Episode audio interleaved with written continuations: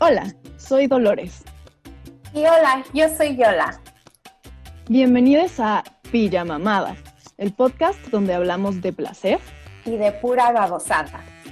Este proyecto se trata de compartir con ustedes 365 días dedicados a experimentar, reflexionar y reeducarnos sobre el placer en nuestras vidas. Bienvenidos a este un episodio más de su podcast en el que acaba de haber un accidente muy triste. Ah. Llevábamos 15 minutos según nosotras grabando y no estaba grabando. Es muy triste porque estábamos diciendo cosas muy chidas. Este, pero bueno, recapitulando y tratando de no tomarnos 15 minutos en el proceso, este, pues bueno, empezamos diciendo que este episodio va a ser un poquito diferente a los que ya fueron diferentes por accidente, eh, pero este va a ser diferente a propósito. Este, em, hemos tenido como todo un rollo de tratar de encontrar, como mantener el mismo formato y luego de repente como perdemos el, el hilo porque con los invitados tenemos una dinámica diferente y este, también como que la esencia de quiénes somos como amigas eh, de repente, pues yo me pongo como nerviosita y me pongo muy seria y este, y Yola me regaña con amor porque este, dice, oye, ¿qué pasó? O sea, tú no eres la vieja alburera que yo conozco en la vida real, cuando estamos en el podcast te vuelves acá la dama del buen decir y este, pues híjole, yo, yo, yo quisiera que mi mamá creyera que soy este, una, una dama, pero eso, bueno, creo que ese barco ya zarpó hace mucho, ¿verdad? Te quiero, mami. Pero es que, bueno, no sé. Ay. ¿Tú crees que, tú crees que nuestras mamás, que sus mamás pensaban que ellas eran damas según los estándares? No sé, pero definitivamente creo que porque yo voy a decir que no, voy a decir que no. Porque si no, tendrían las costumbres de hace un de, siglo. de nuestras abuelas. Sí, exacto. No, sí. Vamos, solo creo que, para empezar, creo que había menos comunicación, entonces creo que no estaban como tan enteradas de lo que pensaban sus mamás de ellas, ¿sabes? Porque solo eh, tenían como su enojo interno al respecto. Eh, y no, no era tan abierta, al menos entre la relación que mi mamá tenía como, con mi abuela y la relación que yo tengo con mi mamá, sí sé que hay muchísima más eh, apertura para comunicarnos, aunque haya eh, posiblemente más desacuerdos, no sé. Pero también creo que a mi pobre madre pues le tocó una hija más rebeldita y más este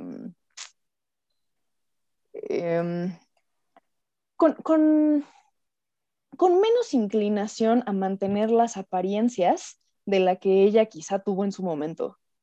¿Sabes? Como que tal vez ella era más, este, con tal de evitar el conflicto, eh, mantenía una cierta imagen eh, para quienes tenían esas costumbres de mi, la época de mi abuela y ya como era un asunto mucho más privado, las maneras en las que fue más progre su generación, pero mmm, no sé, es este, pues es, es, es, raro esto de cómo avanza generacionalmente la cosa.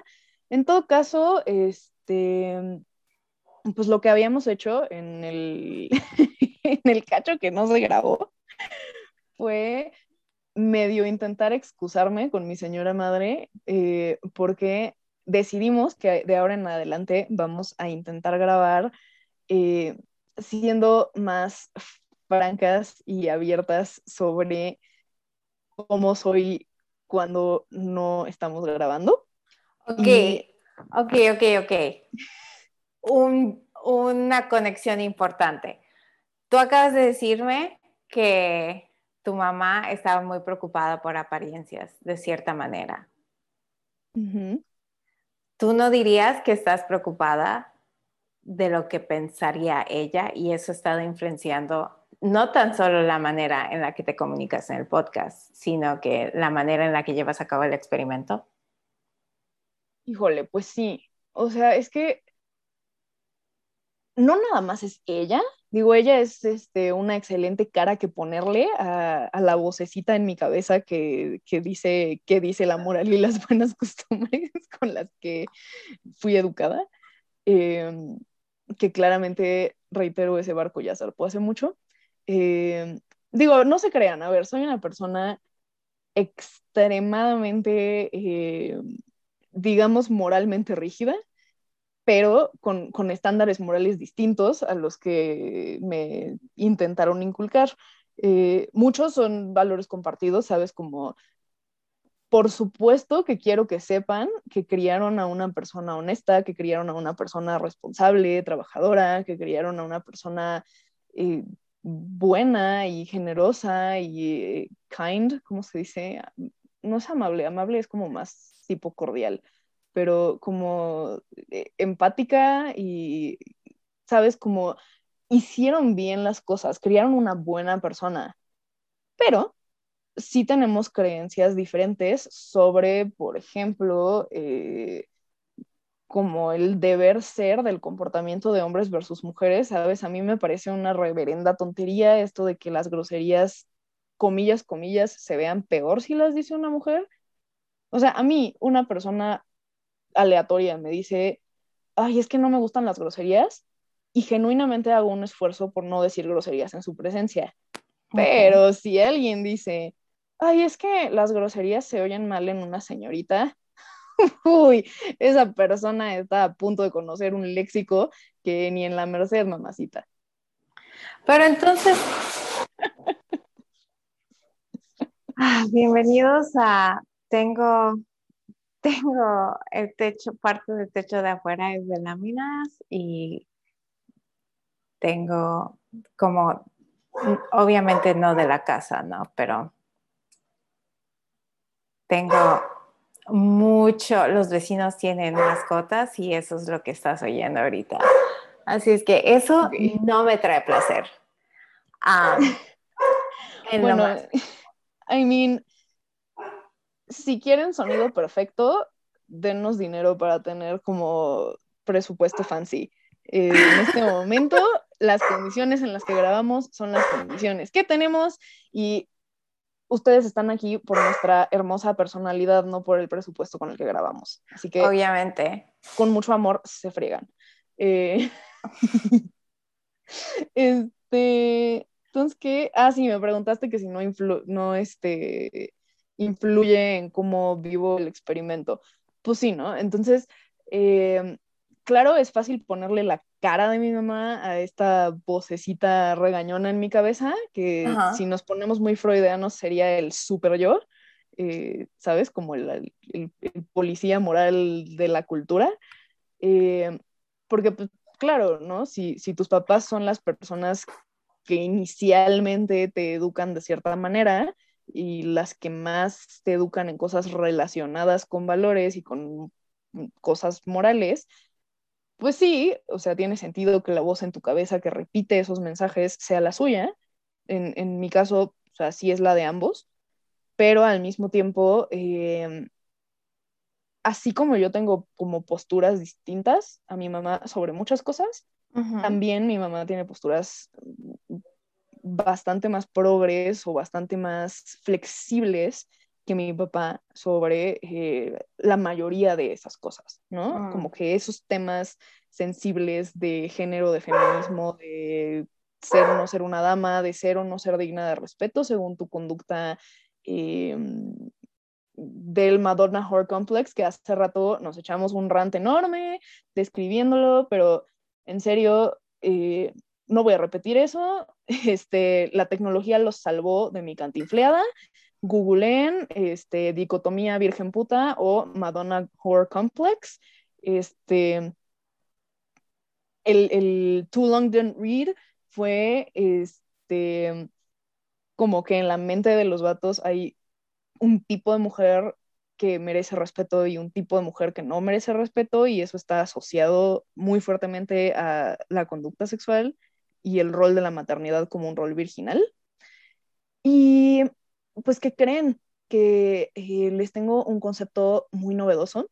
es, es tan nuevo que yo creo que es como de los 70s o más, tarde, no más, temprano. Eh, pero es el concepto de que, híjole, merecemos respeto no por cómo nos comportamos, sino porque somos personas.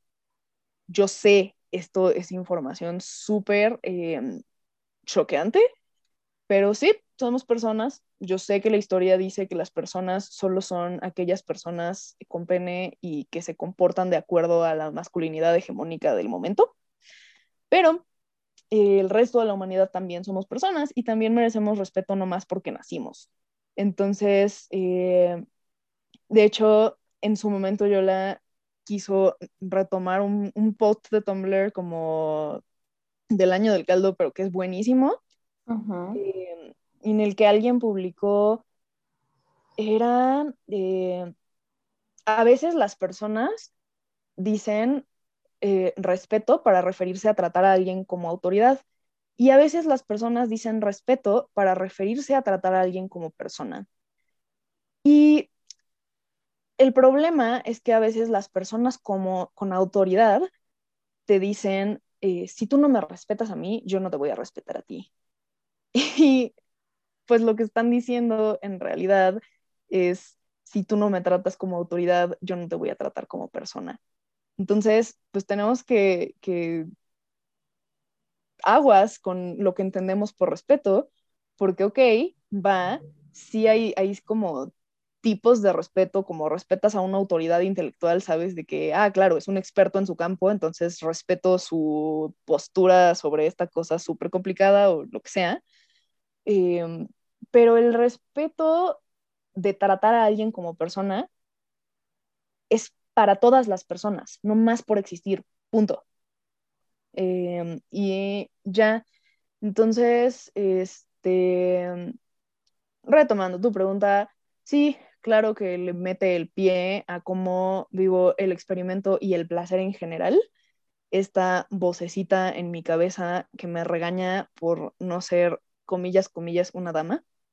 Eh, esta vocecita que me amenaza con no merecer respeto si no me comporto de cierta manera, eh, que además es una manera como muy arbitraria, porque genuinamente las cosas que rompen esas reglas sociales que, que te hacen no ser una dama, no son cosas que estén lastimando a nadie.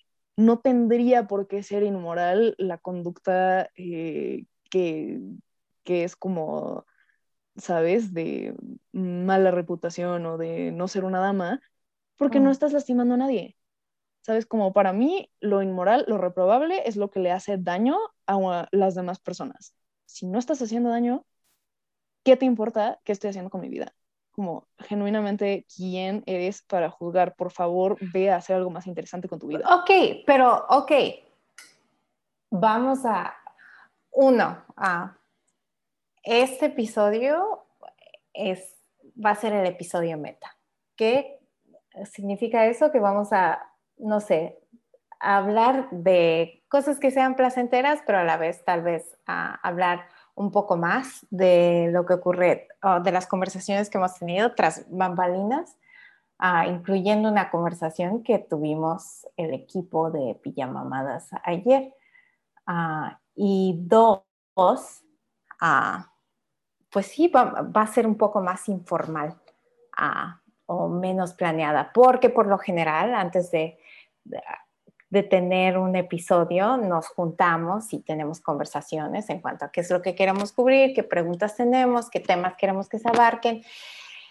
Y como todavía estamos encontrando nuestro ritmo, a veces tiene, en cuanto a éxito, el éxito es variado hasta ahorita. Entonces estamos tratando de reenfocarnos y de tener conversaciones en cuanto a, al placer. Pero esta conversación, en lugar de que pase solo entre Dolores y yo, ah, lo cual tenemos muchas de estas conversaciones porque también pues somos amigas fuera del, fuera del podcast, ah, también va a ser grabada. Entonces, con eso en mente, ok, estás diciendo, eh, retomando el tema, estás diciendo que, que no te importa, ¿no? Estoy diciendo que no me debería importar, vaya. Estoy diciendo que racionalmente, ¿sabes? La, la, parte consciente de mi cabeza, que no es la vocecita regañona, decide actuar a pesar de sentir el regaño y de sentir la inhibición y de sentir, ahorita, ahorita regreso a eso, em, la parte racional de mí dice como, no, voy a luchar contra este, este impulso de ceder ante el regaño, porque yo sé que mi convicción es que nada que no haga daño debe ser considerado inmoral. Ahora, del dicho al hecho, la verdad es que, em, pues bueno, así como eh, para tocar bases sobre cómo vamos con el experimento, no sé si te acuerdas, y no sé si se acuerdan eh, nuestra audiencia, de que al principio, no me acuerdo si fue en el primer episodio o en el segundo, creo que fue el primero, pusimos estas reglas, ¿no? De qué íbamos a, cuáles eran las cosas que queríamos explorar y, y de qué queríamos reflexionar en torno al placer. Y dijimos que queríamos estar atentas o queríamos este, darnos cuenta de cuáles eran las cosas que funcionaban como obstáculos para nuestro placer, qué nos estaba mm. metiendo el pie para vivir el placer plenamente. Eh, cualquier tipo de placer, eh, ¿sabes? Como si, no sé, digamos, nuestra cultura es extremadamente gordofóbica y eso nos causa tener una relación fea con la comida, pues mm. vamos a hablar de eso en algún punto, ¿no? Eh, pero pues ok, en el sentido de si a mí, por ejemplo, me trae muchísimo placer y es algo que sabes y que probablemente van a saber si hago el esfuerzo por desinhibirme, me trae muchísimo placer los albures porque es, es como la combinación perfecta entre mi ñoñez lingüística, como por los juegos de palabras, y este, pues no sé, las cosas pícaras que están, no sé, está, está, le tengo un cariño muy especial a los albures. Me parecen, creo que son mi cosa favorita sobre ser mexicana y eso que existen los tacos al pastor. Em, entonces, entonces, em, si a mí me da placer decir groserías o si a mí me da placer vivir albureando a todo el mundo, bueno, sabes como no, no vas a alburear a tu jefe en la oficina, pero eh, within reason a, todo el mundo que es albureable. Eh, o si a mí me da placer inserte cualquier cantidad de cosas sexuales en este espacio de la conversación. Eh, Sabes, estas cosas que entran en la categoría de, oh no, serás juzgada y tratada con menos respeto porque eso no es de damas. Em, en ese momento entra como obstáculo esa inhibición y esa voz regañona en mi cabeza. Entonces, pues sí es muy real que sí ha mejorado con los años mi capacidad de, no sé si puedo apagar esa voz, pero sí puedo decidir no escucharla, ¿sabes? Puedo, puedo sentir el, el ay, no sé cómo explicar cómo se siente, eh, como que, ya, eh, esto no le va a hacer mucho sentido a la gente que no maneja, pero es, la, es lo mejor que puedo lograr, ¿ok? Entonces, eh, perdón si no tengo una mejor metáfora, analogía. Em, si tú estás manejando un coche y tienes, no tienes puesto hasta arriba el freno de mano, pero tienes un poquito puesto el freno de mano porque no lo quitaste bien, estás acelerando contra los frenos. Y entonces el coche sí avanza, pero se atora. Bueno, yo lo que iba a decir era, bueno, no sé, ¿es necesaria una metáfora? Porque siento que es un sentimiento común el preocuparte de lo que los demás piensan. Pero es un sentimiento común como sí lograr tener placer, pero que ese placer esté como nublado, como que sientes eh, está eh, como, ¿por qué soy tan pocha? In the back of your mind, en, como, como en un segundo plano, pero sigues teniéndolo presente en tu mente. Em, la sensación de inhibición. Entonces estás haciendo la cosa que disfrutas y sí la estás disfrutando, pero no la estás disfrutando del todo porque sientes culpa o porque sientes remordimiento o porque sientes que va a haber consecuencias y el universo te va a caer un rayo por hacer la cosa que te dijeron que estaba mal. Eh, pero, no dirías, no dirías que eso es un sentimiento de cierta manera, todos lo han pasado en algún momento. Mm, pues sí, solo eh, es que no me acuerdo cómo lo describiste hace rato, pero sentí que le faltaba como... Yo lo que, lo que me recordó cuando, cuando estabas diciendo eso de, ah, de, de, la alegría perfecta o algo así, me recordó una cita de Víctor Hugo en Los Miserables, que dice que la, que la sonrisa perfecta le pertenece a Dios. Todos, todas las alegrías de los hombres o de la humanidad tienen sombras. Órale. Wow, ese carnal. Mire, hay gente que quiere, hay gente que, hay gente que odia a Víctor Hugo porque dice que, ay, no, escribe mucho, igual que Dickens, pero ahí andan babeándose por el maldito de Tolstoy. Y no que tenga nada contra Tolstoy, ¿no? Pero ah, en verdad, con razón, tantos. Yo cada vez que he tratado de leer, literatura rusa, y lo digo porque, uh, disclaimer, ¿no? Yo soy una persona que disfruta inmensamente de leer, así me gusta. Ah, de hecho, una vez mi hermano me mandó una foto de una bolsa y me dijo, ay, mira, este eres tú y decía algo como disfruto más de los libros que de la gente y yo como me identifico. Aunque me gusta mucho la gente, pero pues no sé, hay algo como relajante de leer. Ah, el caso es que me gusta mucho leer, me gusta mucho la literatura francesa, la literatura rusa, no sé, entiendo por qué muchos de ellos eran alcohólicos. A mí también me dan ganas de alcoholizarme cada vez que trato de leer Dostoyevsky o trato de leer Tolstoy o lo que tú quieras. Hay un, hay un meme al respecto. No me acuerdo bien de qué era, pero este, o sea, son como, ay, eh, los franceses escriben de que la, que, que es este, escriben de morir por amor y los ingleses escriben de morir por, no sé, libertad y los eh, alemanes escriben de morir por la razón o por la verdad o por, ¿sabes? Como estas corrientes de qué es esa cosa que tienen súper idealizada y por la que morirían. Y cuando llegan a los rusos es así de, ah, no, ma, teníamos que tener una razón para morirnos, creí que solo lo hacíamos como porque nos gustaba. Digo, es que se podría hacer el argumento. Hay escritores que son muy, ah, no sé, que usan muchas palabras. También la gente dice eso de Dickens y no estoy tan familiarizada con la literatura latinoamericana y eso ya es pedo mío y es algo que en algún punto hablaré con Dios y me pondré bien en buenos términos y es algo que en lo que estoy trabajando. Pero como es un año de placer, también estoy tratando de, que mi literatura contenga mucho dulce o azúcar cerebral en conjunto con, ay, sí, me voy a fletar cómo se llama este libro de teoría.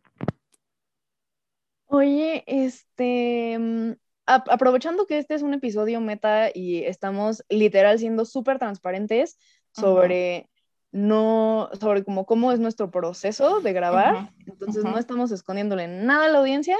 Em, porfa, trata de decir algo y como moverle a tu micrófono porque como que se está ah. cambiando el, no, o sea, el, el, el, cacho donde el micrófono está conectado a la computadora, como que trae un falso contacto y de repente se oye lejos y de repente se vuelve a oír cerca.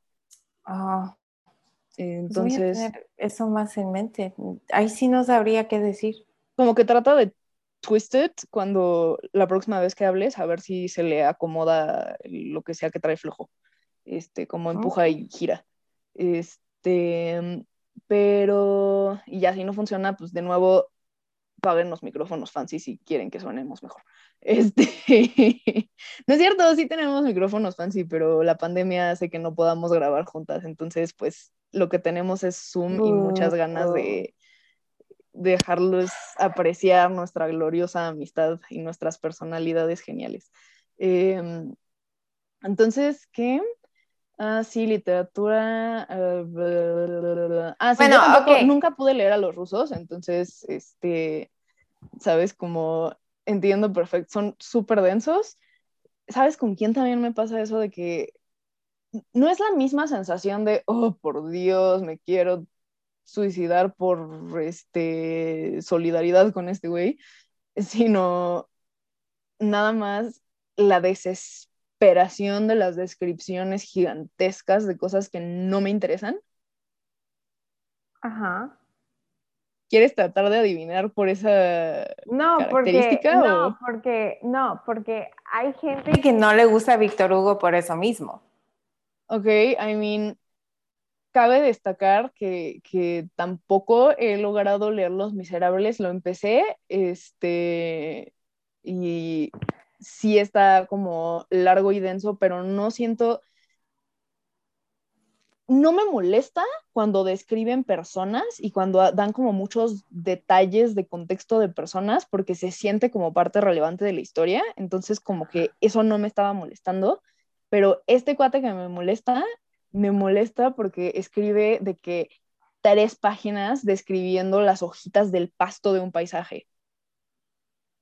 ¿Ya te cayó o no te cayó? Sí, no, porque siento que muchos autores hacen eso también. Digo, muchos. Tolstoy lo hacía, Víctor Hugo. Ah, por ejemplo, hay una parte de Los Miserables que a mí no me gusta, que es la parte de Waterloo, que se pasa que 30 páginas describiendo cómo se veía la batalla X.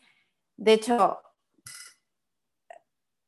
hace unos en Twitter americano hace unos ah, meses, semanas, ¿qué es el tiempo durante este la pandemia? durante este panini, ¿no? Pero el caso es que ah, Twitter de escritores o de lectores se puso a decir, bueno, ¿cuál es, cuál es así señal de corre en cuanto a literatura, ¿no? Y empezaron a decir, ah, Randa, Catherine Ray. Pero para mí, si tú eres una persona que leyó Los Miserables y dices, ah, el segmento de Waterloo, bye. Como, y no te gustan Los Miserables, pero te gusta esa sección, lo cual hay mucha gente que sí, bye. Pero, That's weird. No, pero es que, es que hay muchos autores, por ejemplo, Dickens, yo conozco a mucha gente que no le gusta Dickens, que porque no, se nota que ese güey le pagaban por palabra X y yo. ¿Está bien? Digo, a mí me gusta Dickens, pero entiendo que a no me gusta. A mí hay una generación de escritores que no me gustan. Ah, pero bueno. Bueno, ¿quién es? ¿Quién es? Ya, ya, ya. Si te digo que es británico, ¿ya te cae o ya no, te digo? Es eh, Tolkien. Oh, en verdad, no hubiera pensado en él porque a mí me encanta, a mí me encanta. O sea, este pedo de como, y caminaron tres días y encontraron una piedra con esta textura en su camino, y luego caminaron otras dos horas y encontraron un pastizal con este tono de verde, y luego las nubes formaron esta figura, y yo, carajo, los paisajes me valen tres hectáreas de cállate y avanza la narrativa pero tal vez es solo porque mi relación con la naturaleza es muy distante, ¿sabes? Soy como muy bicho de ciudad, entonces como las, también los cuadros de paisajes y naturalezas muertas y cosas así es, no, más bien los paisajes, las naturalezas muertas todavía me gustan más porque hay como composición de por medio y tienden a tener como más claroscuro, pero los paisajes a menos que sean un paisaje así drop dead gorgeous o una puesta de sol donde haya como muchos tonos, este, sabes, como colores inusuales. Em, los, los paisajes de que bosquecitos verdes y este plantitas y no, o sea, I don't do nature. Si es un lugar donde probablemente habitan mayoritariamente insectos, no me interesa. No me interesa visualmente, no me interesa em, en la literatura y definitivamente no me interesa que la tierra toque mis manos, porque nací para mamona. Entonces...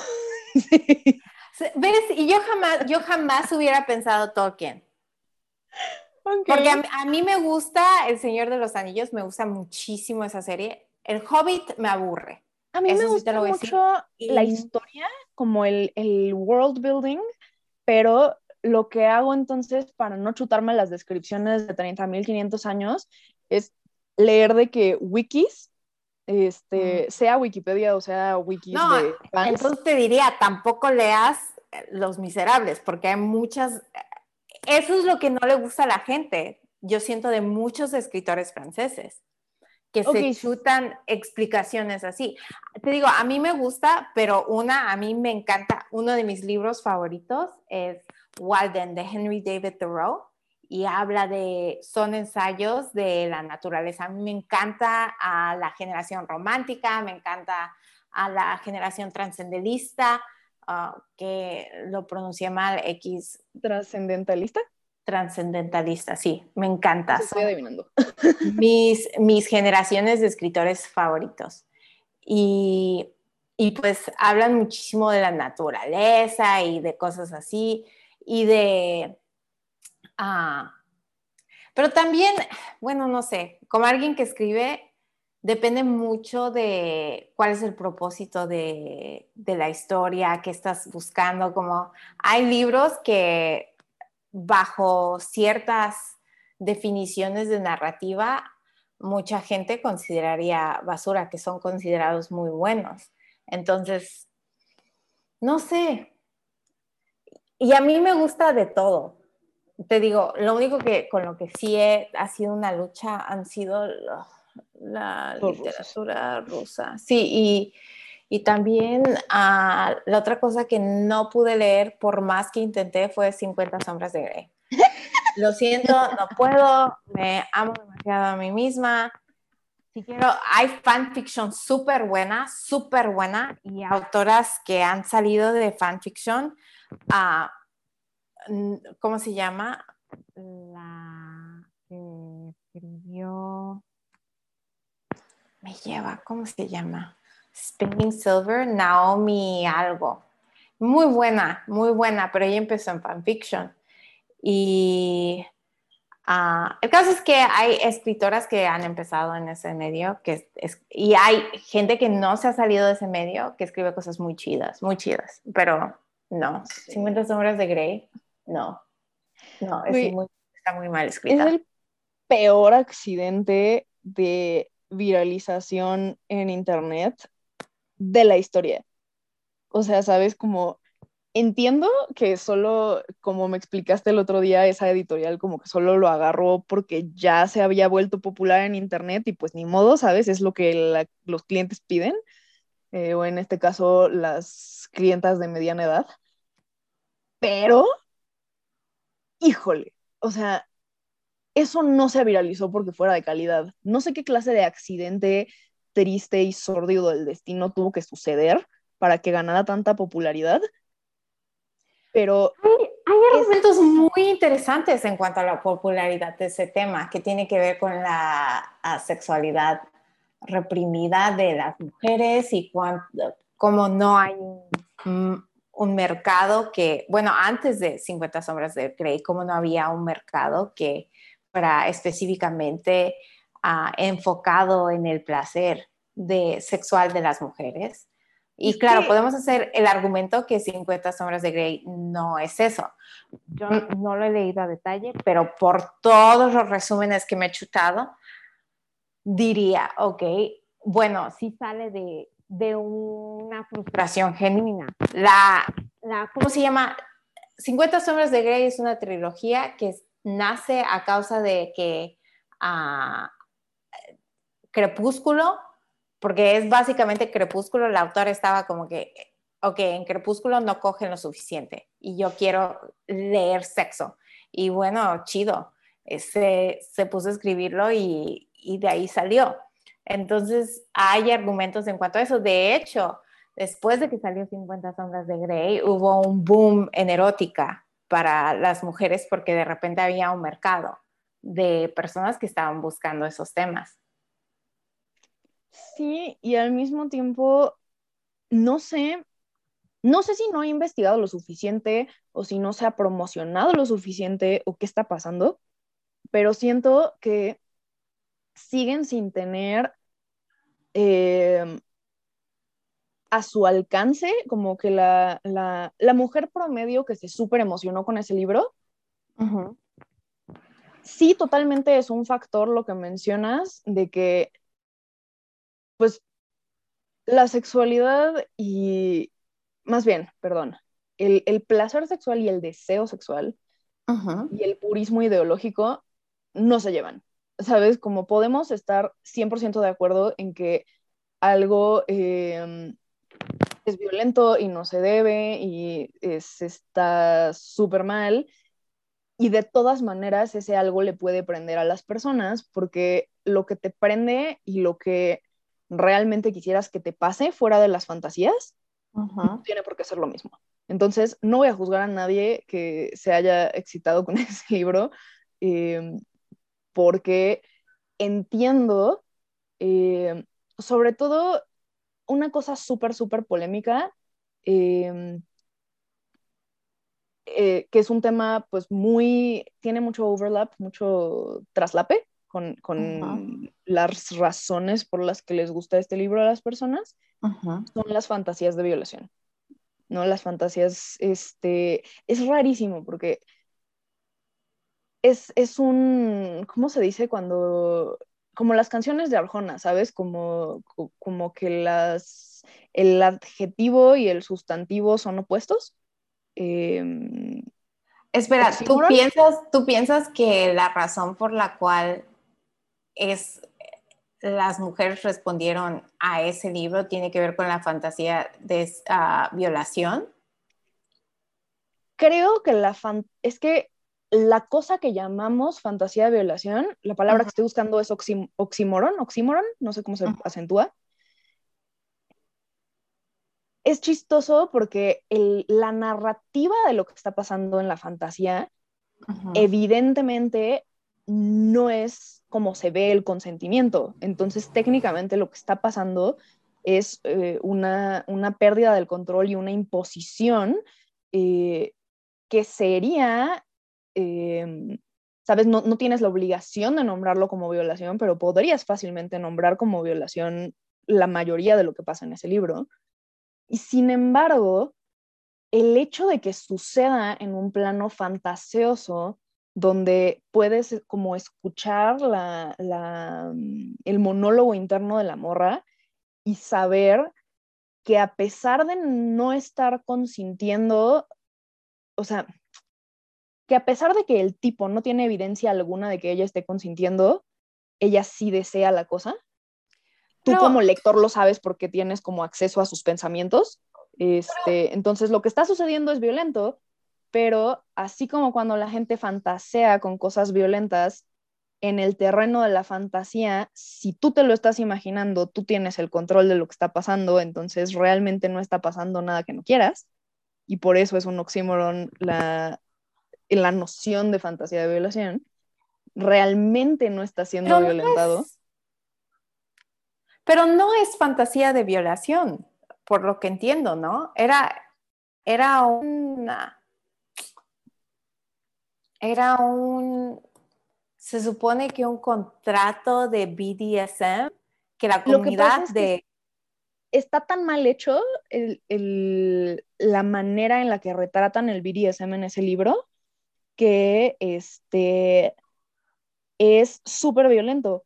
O sea, a ver, vamos a hacer un episodio sobre BDSM en algún momento y vamos a explicar cuál es la diferencia entre violentar y el BDSM consentido. Entonces, ahorita no voy a entrar en detalles sobre eso, pero lo que pasa con ese contrato en ese libro es que este carnal, no decir lo que pensé, tiene como ya preparado el contrato, o sea, el contrato ya existe.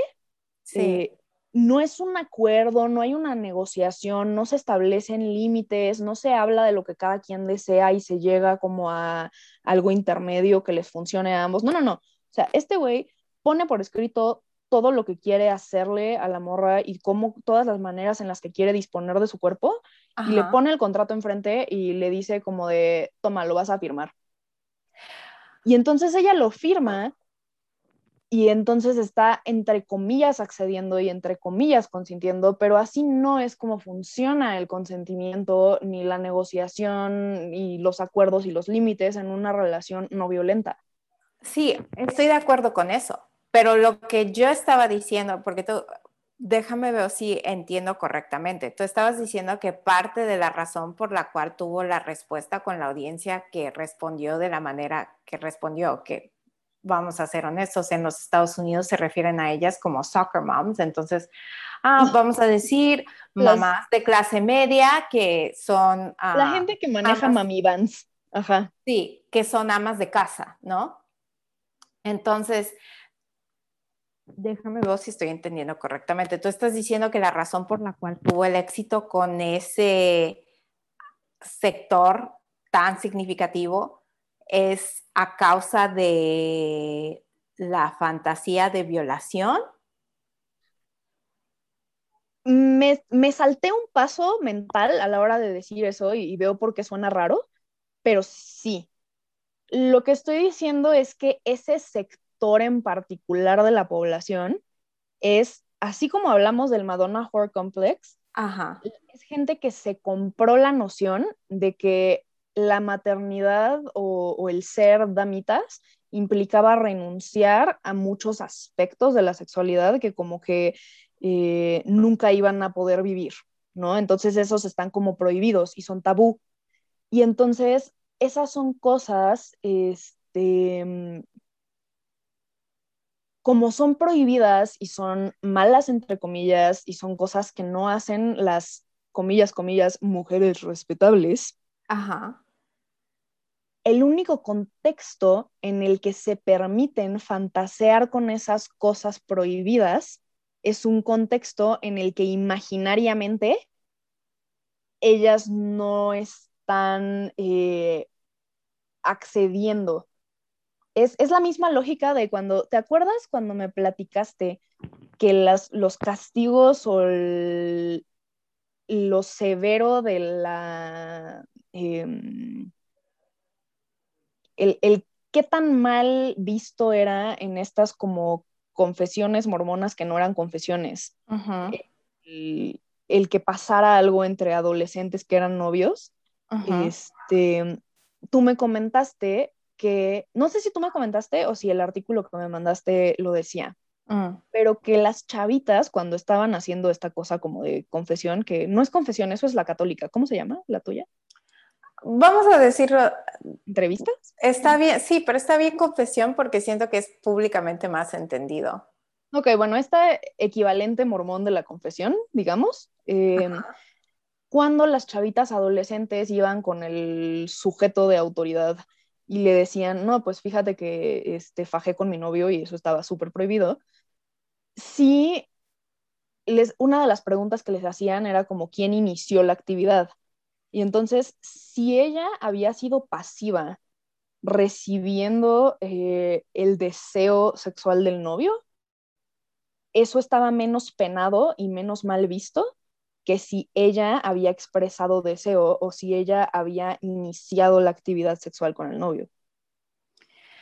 Pero, ok, sí, retomando el punto, yo no estoy de acuerdo. No estoy de acuerdo que eso sea la razón por la cual tuvo el éxito con ese grupo.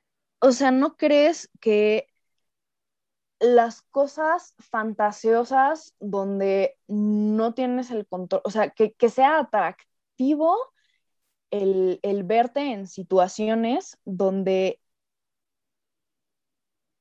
cosas prohibidas solo te pasan sin que tengas mucha agencia en ello, eh, es este, tienes como un pase libre para fantasear con esas cosas prohibidas cuando no eres el, el, sujeto, bueno, la sujeta que las está proponiendo o cuando no tienes ¿sabes? Cuando te las están haciendo y tú estás así de que fingiendo que dices que no, pero en realidad sí te está gustando. Eh, pero es que a mí lo que me incomoda es que sea calificado como una fantasía de violación. Ah, odio la frase, por eso dije que era un oxímoron, pero no sé cómo más decirles, porque sí es como una categoría de fantasía rarísima, pero existente.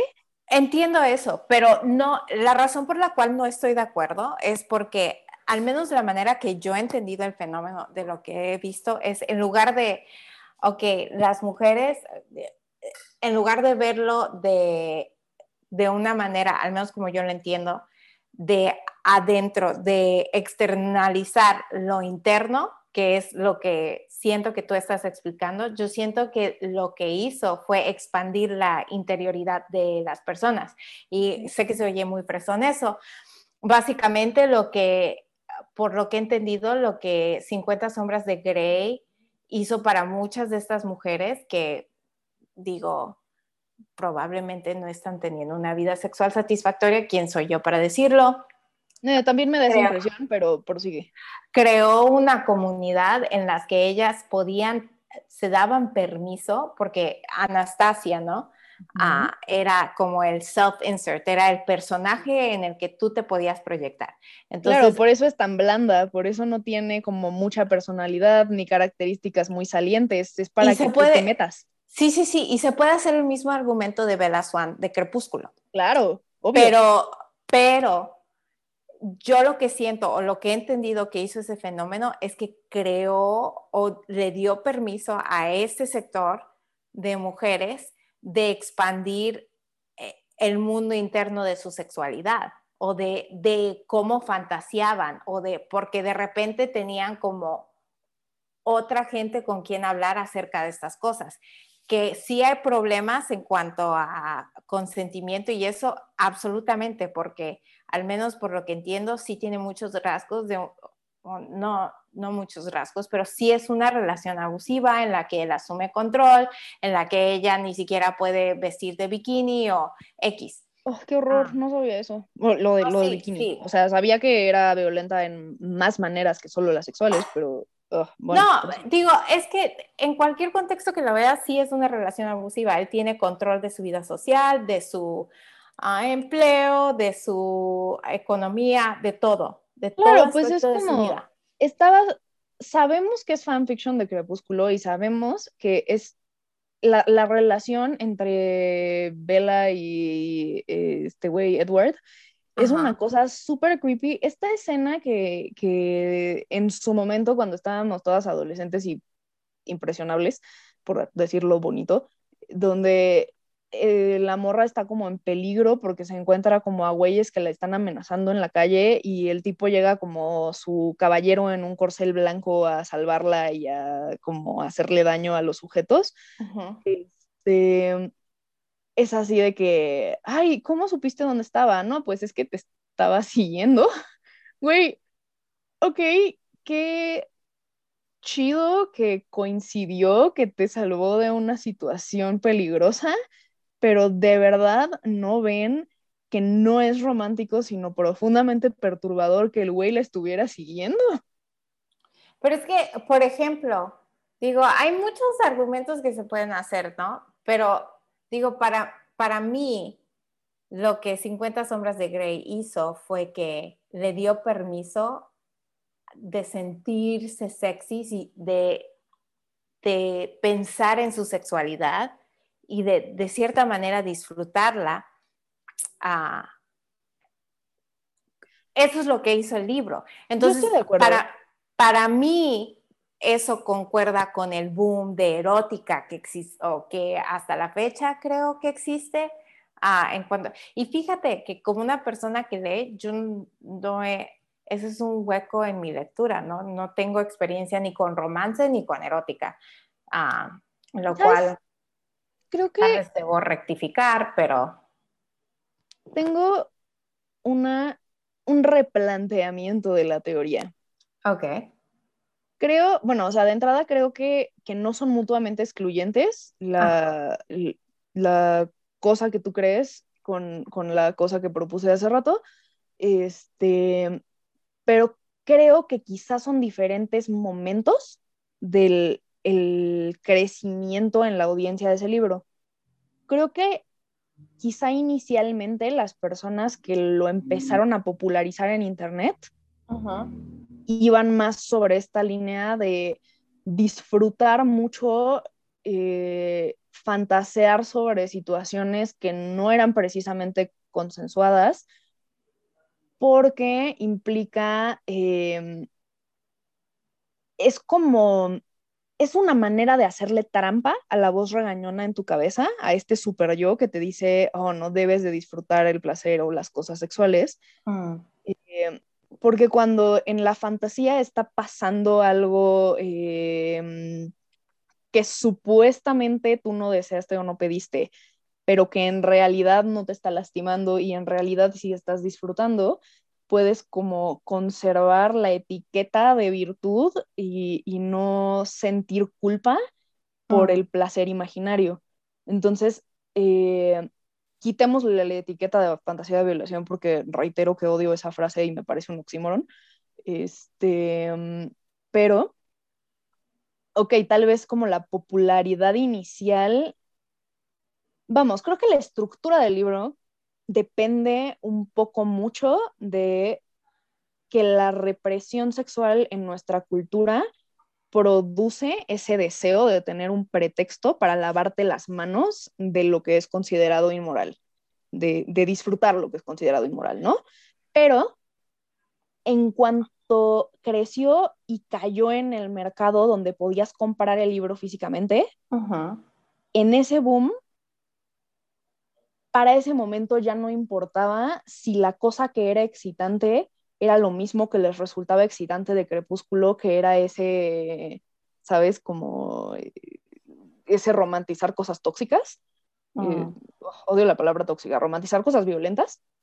Em, para entonces ya no importaba porque lo más importante una vez que se volvió un fenómeno fuerte de mercado es lo que tú dices, de haber creado comunidad y dado permiso de ser sujetos sexuales a personas que estaban acostumbradas a tener eso como muy reprimido. ¿Does that make sense? Creo que sí, pero no sé cómo me siento al respecto. Voy a tener que pensarlo. Digo, y, no es algo, es, algo en lo que me, mm, me ha resultado profundamente incómodo plantearme esas preguntas porque es el, esta confesión está fuerte, es el tipo de fantasía que yo tenía de adolescente. ¿Sabes? Como este, este no fingido para preservar, entre comillas, la, virtud o la buena imagen, mm. Es algo que ha dejado de ser eh, remotamente excitante en mi mente conforme em, he estado más segura de mi derecho a vivir mi sexualidad en paz, conforme he estado más este, inmersa en una cultura con una perspectiva más feminista y más, este, sabes, menos violenta y menos prohibitiva y menos... Mientras mientras menos estigma en torno a mi sexualidad ha habido y mientras más libre de vivir en paz me he sentido, menos atractiva ha sido la idea de que el placer me sea impuesto. Pero em, es muy interesante un paralelismo entre ese tipo de fantasía y cuando todavía no sabía que era bisexual eh, a feliz mes de Pride a todos, todos. ¡Hey! Este, Ser heterosexual en esta economía. No, no, es realista, no es realista. Entonces, cuando todavía no sabía que era bisexual, ¿sabes cuál era mi manera? Eh, bueno, la manera como de mi inconsciente de manifestar ese deseo por otras mujeres era fantasear con threesomes o foursomes, ¿sabes? Como tenía que mm. haber un vato de por medio para que tuviera sentido la fantasía en mi mente. Pero en realidad lo que estaba pasando en esa cabecita adolescente es que estaba fantaseando con la amiga, el vato que estaba de maniquí, de adorno, de, herramienta para que la fantasía pudiera suceder. Entonces, en general, creo que, que muchas de estas narrativas de no consentimiento o narrativas donde el vato está de adorno o, sabes, como hay muchos elementos en las fantasías. Cuando no son algo sobre lo que reflexionas mucho, que son como muletas en las que te apoyas para permitirte fantasear con cosas que no estás lista para admitir que te atraen. ¿Sabes? Entonces, para mí lo que eso dice es que hay una universalidad a esta experiencia. Porque, por ejemplo, yo en lo que tú estabas diciendo, digo, no con la bisexualidad, ah, yo me considero pansexual, sé que hay gente que tiene ah, problemática con esa definición, no me importa, ah, porque a mí me gusta autodefinirme y está bien. el caso es que, pero y además estoy en el, digo, creo que ya lo hemos hablado, estoy como bajo la sombrilla de asexualidad. Ah, sí, entonces, es como de mí, ¿no? Sí, sí, sí. Entonces, para mí, cuando tú estabas diciendo eso, ah, no estaba pensando en cosas sexuales, estaba pensando en, eh, siempre he tenido como este bloqueo de, de que estoy como pensando en algo chido y luego me digo a mí misma como, no, no fantasees con eso, porque, por ejemplo, eh, el ejemplo que me gusta darle a, amigas es que estoy pensando en, no sé, como que estoy teniendo una conversación acerca de un show que acabo de ver con un unicornio. Y yo me digo a mí misma, ok, no pienses que es un unicornio porque eso no es realista. Y luego me cacho a mí misma diciendo eso y es como que, güey, es mi cerebro y es mi daydream y si quiero poner un unicornio, voy a, ¿sabes qué? Ahorita voy a poner a dos para que se me quite, porque si no lo puedo hacer en mi cerebro, en la privacidad de, mi propio, de mis propios pensamientos, en mi cerebro, entonces, ¿dónde lo puedo hacer? Porque en el mundo real jamás me voy a topar con un unicornio, ¿no? Por desgracia. Entonces, me pregunto... espera, ¿podrías comprar un unicorn? ¡Wow! En verdad estamos como atando esto a episodios pasados. Si, no, si recuerdan el episodio de juguetes sexuales, ah, existen dildos en forma de cuerno de unicornio. Este, ya vi la foto, no, efectivamente no es puntiagudo, puntiagudo, sí está como eh, limadito de, de, arriba para, pues ya sabes, no, no acabar en urgencias. Pero, pero sí, you could buy a unicorn. ¿Sabes?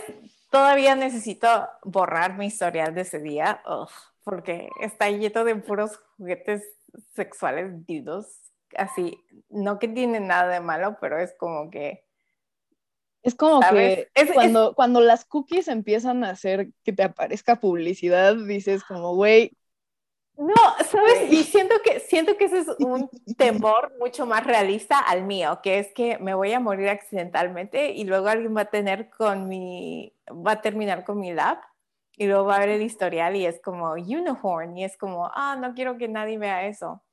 Ah, Creo que en vez de, si, si yo pienso en qué hace la gente con las computadoras de sus familiares o sus amigos o sus, sus fallecidos, eh, nadie checa el historial. Bueno, no sé si hay gente que morbosa que checa el historial, pero en mi experiencia, lo que haces con los eh, devices electrónicos de tus muertos es como eh, ver las fotos para ver si hay como fotos familiares o cosas bonitas que quieras rescatar y luego borrar todo y venderlo, porque pues para qué te sirve un, electrónico extra random que pues, tú tienes tus propios electrónicos, ¿no?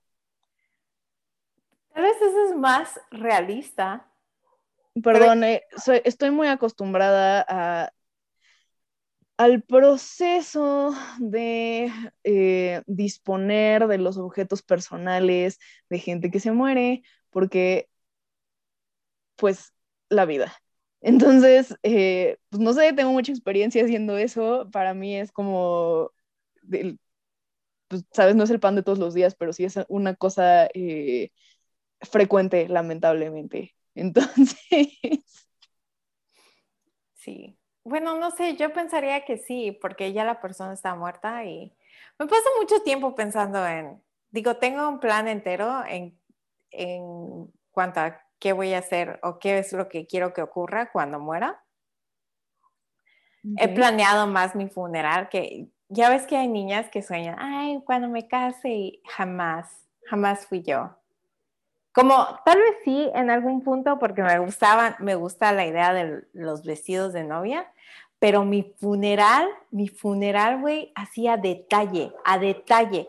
Sé, quién quiero que hable, sé qué quiero que ocurran con mis eh, electrónicos. Eh, ya tengo como todas mis cosas como hechas o resguardadas para si llego a fallecer, como ya está todo planeado y ya sé quién se va a quedar con qué cosa y, y quién va a hacer qué cosa. Wow. Ok. ¿Quieres saber algo muy chistoso? ¿Recuerdas a Nada, nuestra invitada del episodio 4? Sí. Em, ella y yo tenemos este sueño guajiro de poner una funeraria juntas y tenemos como, queremos que sea una funeraria como muy especial porque tenemos estándares muy altos y muy específicos sobre cómo deberían de manejarse los servicios funerarios, porque pues digo, lamentablemente las dos este, eh, tenemos experiencia con servicios funerarios. Y, em, por ejemplo, eh, estarían prohibidas las flores con olor a funeral, ¿sabes? Las lilies estarían absolutamente ah. prohibidas porque el olor a funeral es algo súper triggerante para ambas. Em, entonces, si la gente quiere llevar flores, puede llevar flores, pero solo si las flores no tienen un aroma penetrante, porque si no, ese aroma va a perseguir como fantasma a las personas, a los deudos, eh, y cada vez que huelan esa flor por accidente van a sentir el olor a funeral y va a ser horrible. Este, la, la como salita de descanso que luego tienen, este, hacen falta más cobijas, hace falta mayor comodidad, hace falta mayor ventilación en los baños porque, Dios mío, el olor de los baños de las funerarias es como todo un tema. Eh, y como tienen, por eh, obvias razones, porque necesitas tener como la temperatura baja porque pues está el cuerpo siendo velado, eh, tienen como a todo el aire acondicionado o el clima, como le dirían en el resto del país, pues entonces te estás congelando, ¿sabes? Como claro, cuando llegas un rato a eh, dar tus condolencias, no lo sientes, pero cuando llevas siete horas en la sala de velación, te duelen los huesos del frío por el maldito aire acondicionado. Entonces hacen falta más cobijas y hace falta como por lo menos intentar la posibilidad de que la temperatura en el cuartito de descanso sea más alta que la temperatura en donde está el cuerpo. Y tenemos como todas, todas, todas estas ideas eh, vamos, hasta el etiquetado de las flores, yo soy esta persona que odio que le pongan el nombre gigantesco de quien manda las coronas de flores, es como, a ver, carnal, esto se trata de la persona fallecida y de sus deudos, no se trata de ti y de tu protagonismo. Si quieres decir quién manda las flores, puedes poner una tarjeta, pero ¿por qué pones tu nombre en gigante?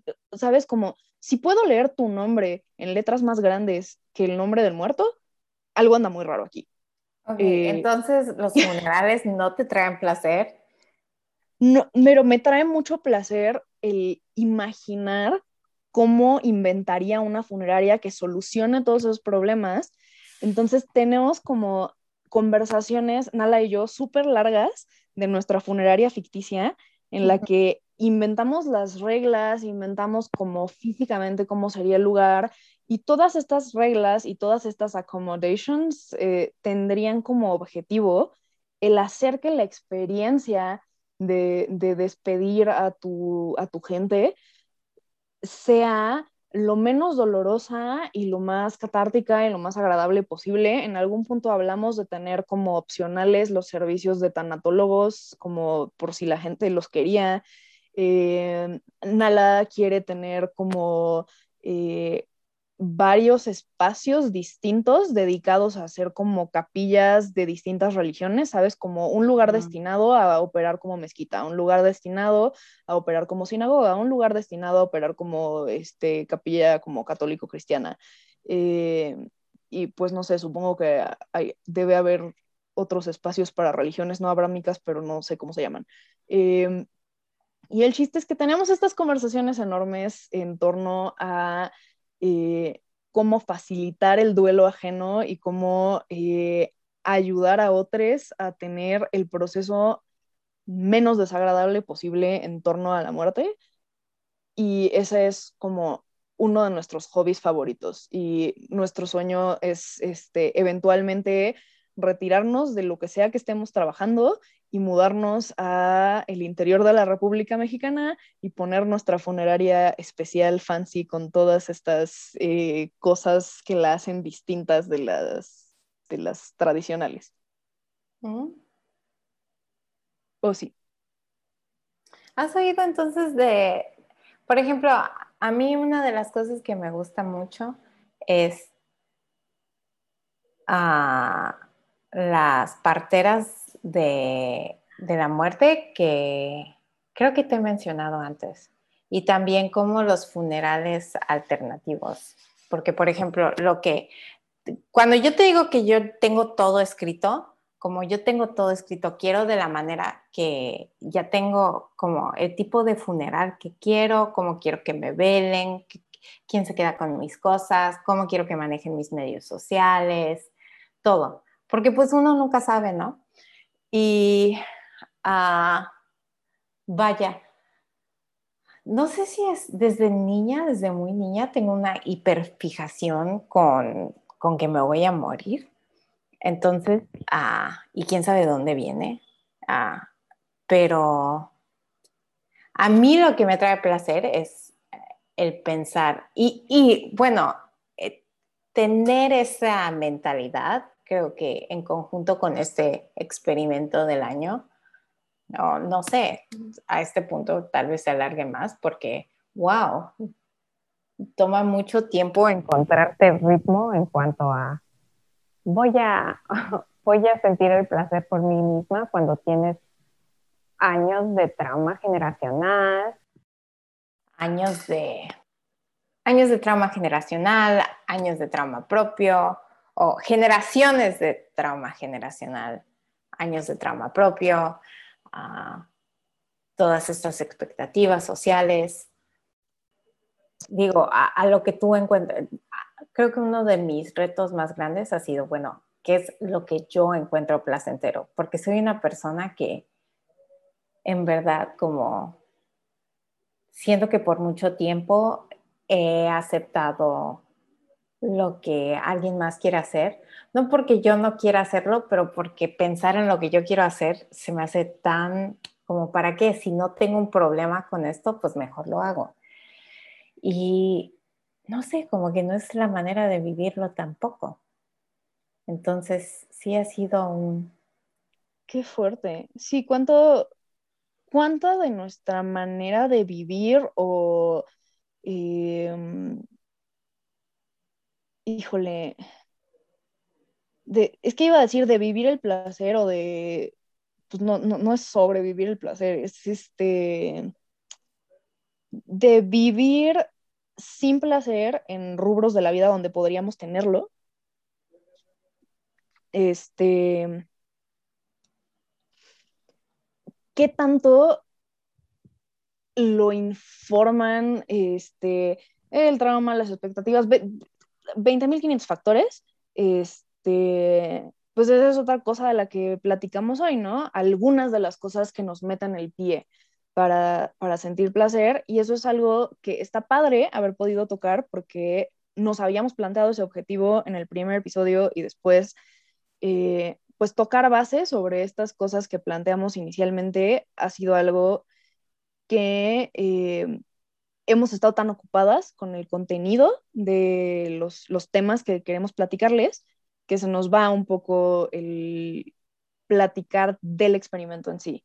Entonces, pues está padre. Yo creo que em, me gustaría, yo la proponerte como reto para nosotras y quizá también para nuestras escuchas, reflexionar en privado, como quizá escribir ahora sí, porque creo que tú escribes mucho más que yo, pero tal vez ahora sí plasmarlo, sobre esos objetivos iniciales que planteamos em, qué tanto realmente estamos viviendo el placer como acto de presencia, qué tanto estamos escuchando a nuestro cuerpo, qué tanto estamos escuchando a nuestros deseos como, eh, digo, en comparación con antes de que nos planteáramos esas metas, ¿no? A lo mejor solo hemos avanzado poquito, pero hemos avanzado algo y es importante celebrarlo.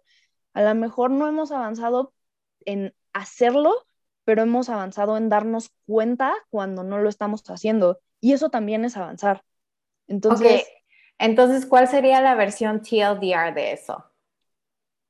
Nos reto a anotar nuestras reflexiones sobre cómo va nuestro avance con eh, los objetivos iniciales del experimento, estas creo que seis reglas que pusimos, eh, que de hecho tenemos el post en Facebook, pero también tenemos como los primeros seis posts, posts así se hablar, de nuestro Instagram, son esas reglas vienen explicadas, también ahí las pueden checar.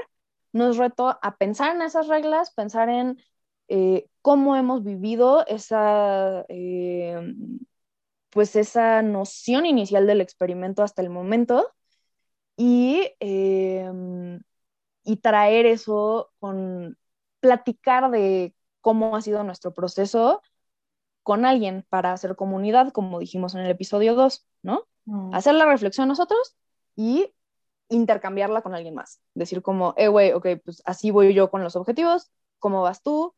Y a lo mejor se nos ocurre alguna idea para, este, pues para ayudarnos a recordar cómo centrar el placer.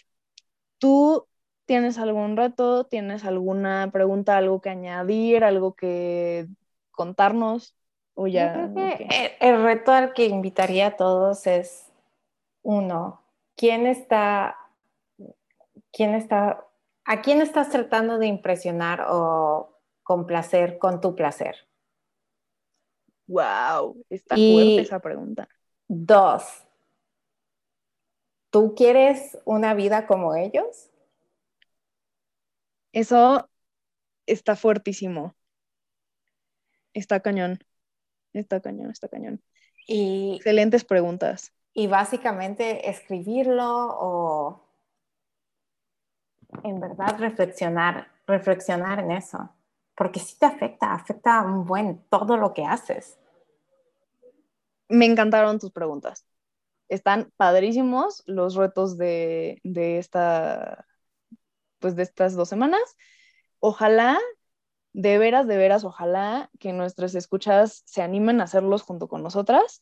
Eh, y ojalá que nos cuenten, aunque sea un poquito de su experiencia, porque de veras, de veras, parte de lo que nos daría muchísimo placer es verles involucrarse con esto, saber que nos escuchan y que les mueve algo, ¿no? Este, entonces, pues platíquenos, coméntenos, mándenos tweets o comentarios en Facebook o mails o lo que, no, paloma mensajera, lo que quieran, pero pues queremos saber también eh, esta comunidad que estamos haciendo, platicándoles a ustedes, cómo lo están viviendo ustedes. Este, Si no, pues nada más platicaríamos entre nosotras, ¿no? Para que les contaríamos. Y, y pues gracias por estar aquí con nosotras en este episodio bien experimental que nos echamos. A mí me gustó, espero que a ustedes les guste. ¿A ti te gustó, Yola? Sí, a mí me gustó mucho. Estuvo padre. También traíamos ganas de hacer una cosa como de feature episode de cada una de nosotras por los cumpleaños.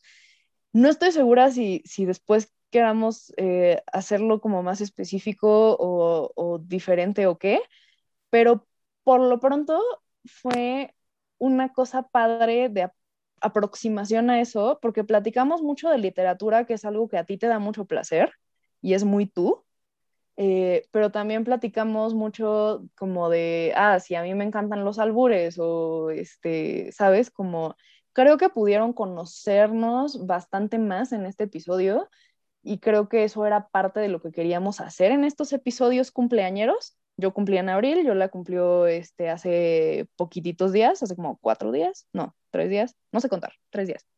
Eh, Yo te iba a decir, sí, tres días y yo fui la que cumplí años, así es que yo no tengo nada. Ya no sé en qué día vivo. Es que aparte son como las 12 de la noche o las 0 de la mañana.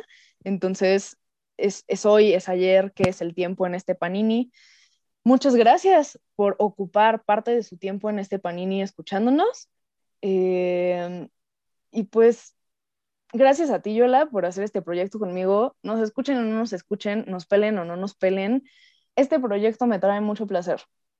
Y nuestra amistad y tener el pretexto de grabar este podcast juntos, tú y yo y el señor productor, sí es algo muy placentero y agradezco mucho que hayamos tenido esa conversación ayer y que estemos grabando esto hoy porque me ayudó a recordarlo. Y pues que estén chidos. No tengo idea de qué va a ser nuestro próximo episodio. Creo que posiblemente sea de Pride, posiblemente no, no lo sabemos, será sorpresa. Cuídense, coman frutas y verduras, váyanse por la sombrita, se ponen el suéter y nos vemos en dos semanas. Bye.